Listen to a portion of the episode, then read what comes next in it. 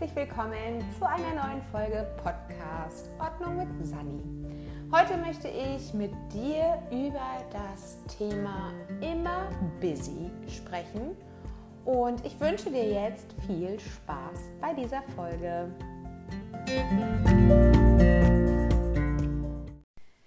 Heute möchte ich ein bisschen mehr in mein Privatleben eindringen und möchte dir ein paar Sachen mit auf den Weg geben, die ich selber falsch gemacht habe. Die Folge heißt immer busy. Warum nenne ich diese Folge immer busy? Wahrscheinlich sind 99 Prozent meiner Zuhörer weibliche Personen und dementsprechend kannst du dich vielleicht ein Stück weit mit meinen Äußerungen identifizieren. Ich habe, wie du das ja aus den anderen Podcast-Folgen schon ähm, ja, mitbekommen hast, sämtliche Planungstools und ähm, To-Do-Apps und so weiter genutzt, um ihm halt meinen Alltag zu strukturieren.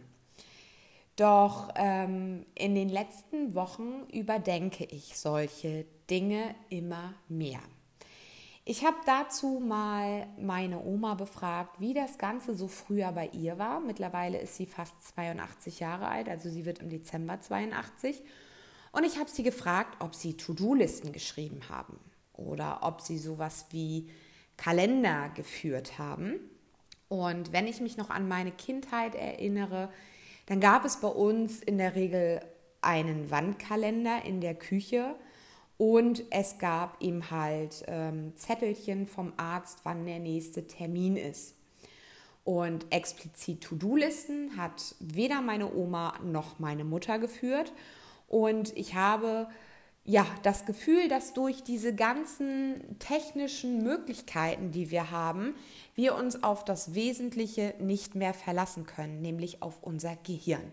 Wir warten regelrecht darauf, dass irgendwelche Notifications uns daran erinnern, dass wir etwas zu tun haben und vertrauen einfach nicht mehr unserem eigenen Gedächtnis und auch nicht mehr unserer Intuition. Ich habe festgestellt, dass ich viele Planungstools genutzt habe, um einfach immer busy zu sein. Wir Frauen erlauben es uns nämlich nicht, auch mal faul zu sein. Wir Frauen erlauben es uns nicht, auch mal für unsere eigenen Bedürfnisse einzustehen und zu anderen Menschen Nein zu sagen. Sei es der Partner, sei es der Kollege oder sei es sogar die Kinder. Ganz klar, ich bin immer dafür, dass ähm, die Bedürfnisse der Kinder irgendwo gestillt werden, sofern es keine materiellen Bedürfnisse sind. Aber ich bin auch fest der Meinung, dass wir unsere eigenen Bedürfnisse nicht nach hinten schieben sollten. Klar, wenn ein Kind weint oder eine Wutphase hat oder traurig ist oder sich verletzt hat, dann bin ich natürlich in erster Regel erstmal für mein Kind da. Wenn es darum aber geht, ähm, Naschi-Kram oder äh, Fernsehen zu gucken oder, oder, oder, dann sage ich meinen Kindern mittlerweile auch, stopp, gerade nicht. Gerade hat Mama da kein Ohr für sondern Mama möchte jetzt gerne mal das und das zu Ende bringen oder eben halt das und das machen. Meine Kinder sind Gott sei Dank in einem Alter, wo sie das natürlich auch schon verstehen, dass auch Mama und Papa ihre Bedürfnisse haben und dass es eben halt auch Mama und Papa Zeit gibt und dass es eben halt auch eine Zeit gibt, wo es eben halt darum geht, dass Mama sich gut fühlt. Dementsprechend habe ich dieses ganze Planungsszenario einfach noch mal ein Stück weit überdacht. Denn ich habe festgestellt, wir takten uns als Mütter und äh, Hausfrauen oder auch als äh, berufstätige Mama immer durch. Wir haben eine ewig lange To-Do-Liste, wir tragen alles in unserem Kalender ein und jede Minute am Tag wird irgendwie verplant, um ja nicht das äh, Gefühl zu erhalten, wir wären faul. Doch woher kommt dieses wir sind faul oder wir müssen immer für alles zuständig sein.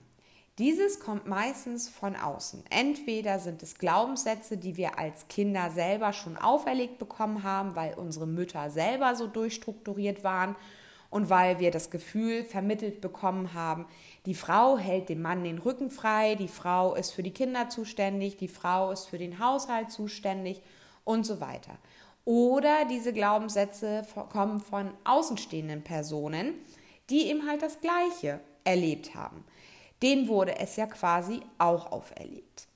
Ich habe eine gute Freundin, die irgendwann mal zu mir sagte, naja, du bist ja den ganzen Tag zu Hause, da kannst du dich ja auch um den Garten kümmern. Könnte ich mit Sicherheit. Aber will ich das? Möchte ich für jede Baustelle hier zu Hause zuständig sein?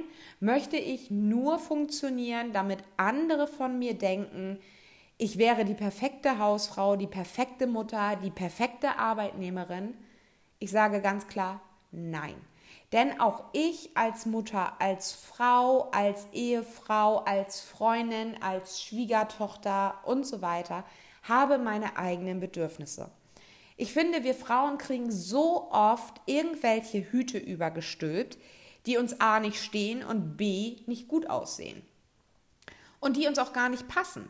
Daher äh, möchte ich dir mit an die Hand geben, Dinge einfach auch mal zu reflektieren, zu prüfen, ob das wirklich deine Interessen sind. Ich habe auf meinem YouTube-Kanal ein Video gemacht zu der Dann-Liste und quasi der Not-To-Do-Liste.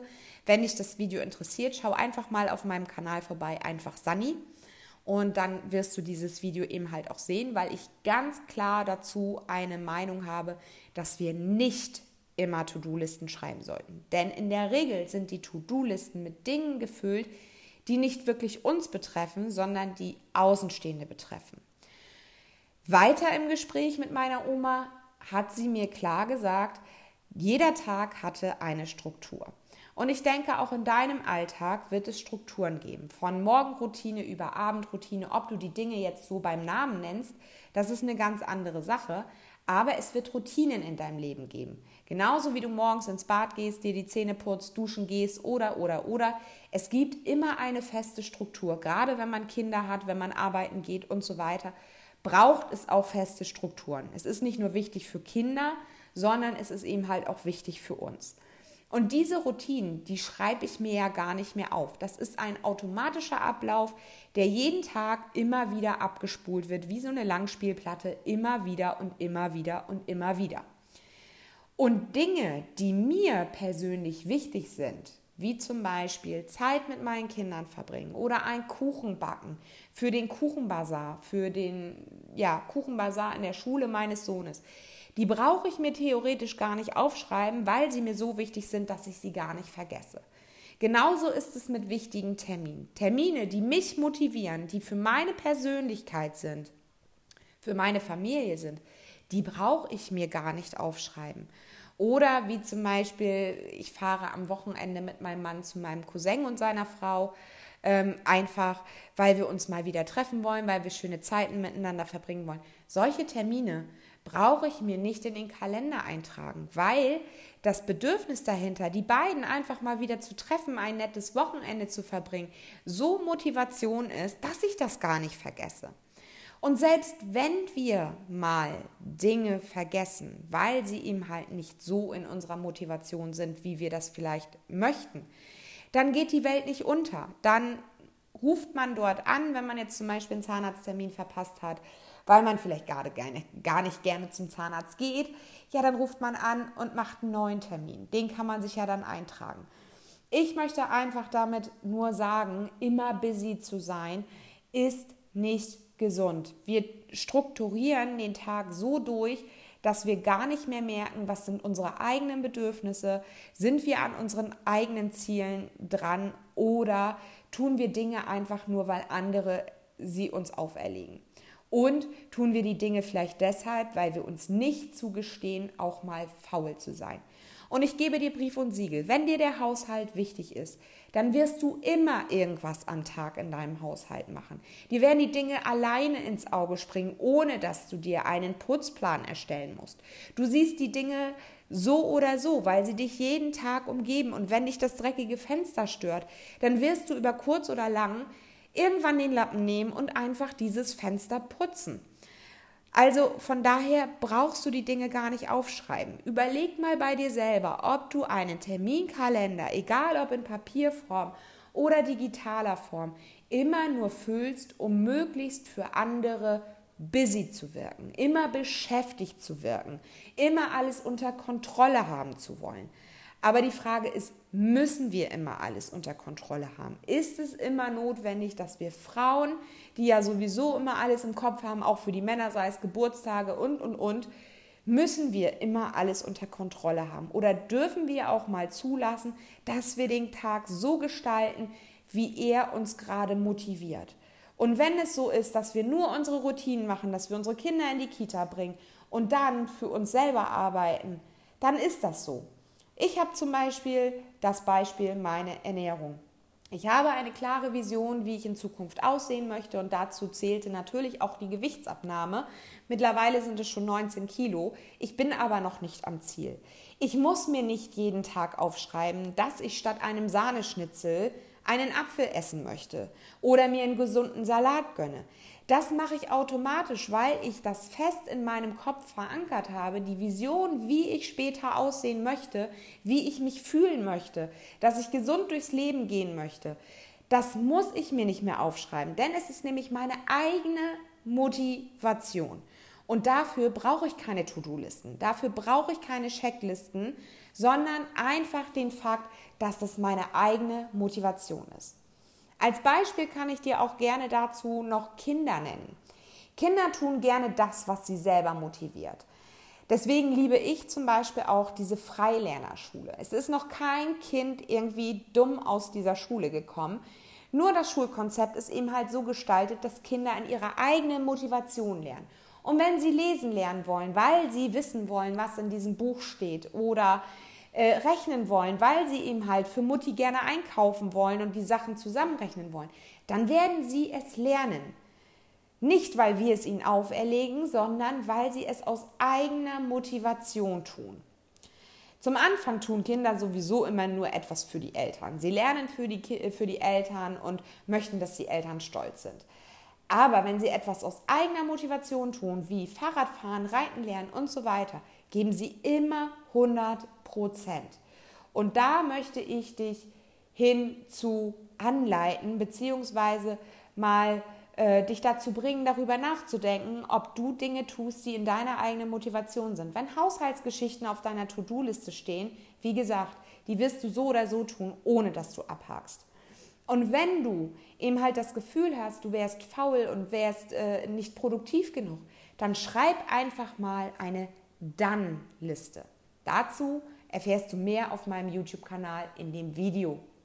So, ich hoffe, ich konnte dir damit ein kleines Stück weit ähm, helfen, dein Mindset mal anregen, Dinge mal zu überprüfen, zu reflektieren und zu gucken, ob du wirklich das tust, was du möchtest und was dir wichtig ist.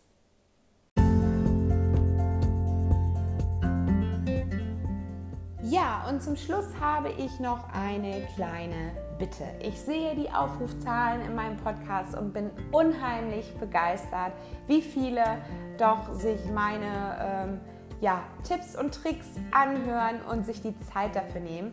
Und ähm, ja, eine kleine Bitte, wie gesagt, am Rande. Es wäre schön, wenn du diesen Podcast eine Rezession auf iTunes gibst, damit ich eben halt auch weiß, ob die Themen bei euch ankommen, ob die Themen relevant sind und wie dir das Ganze gefällt.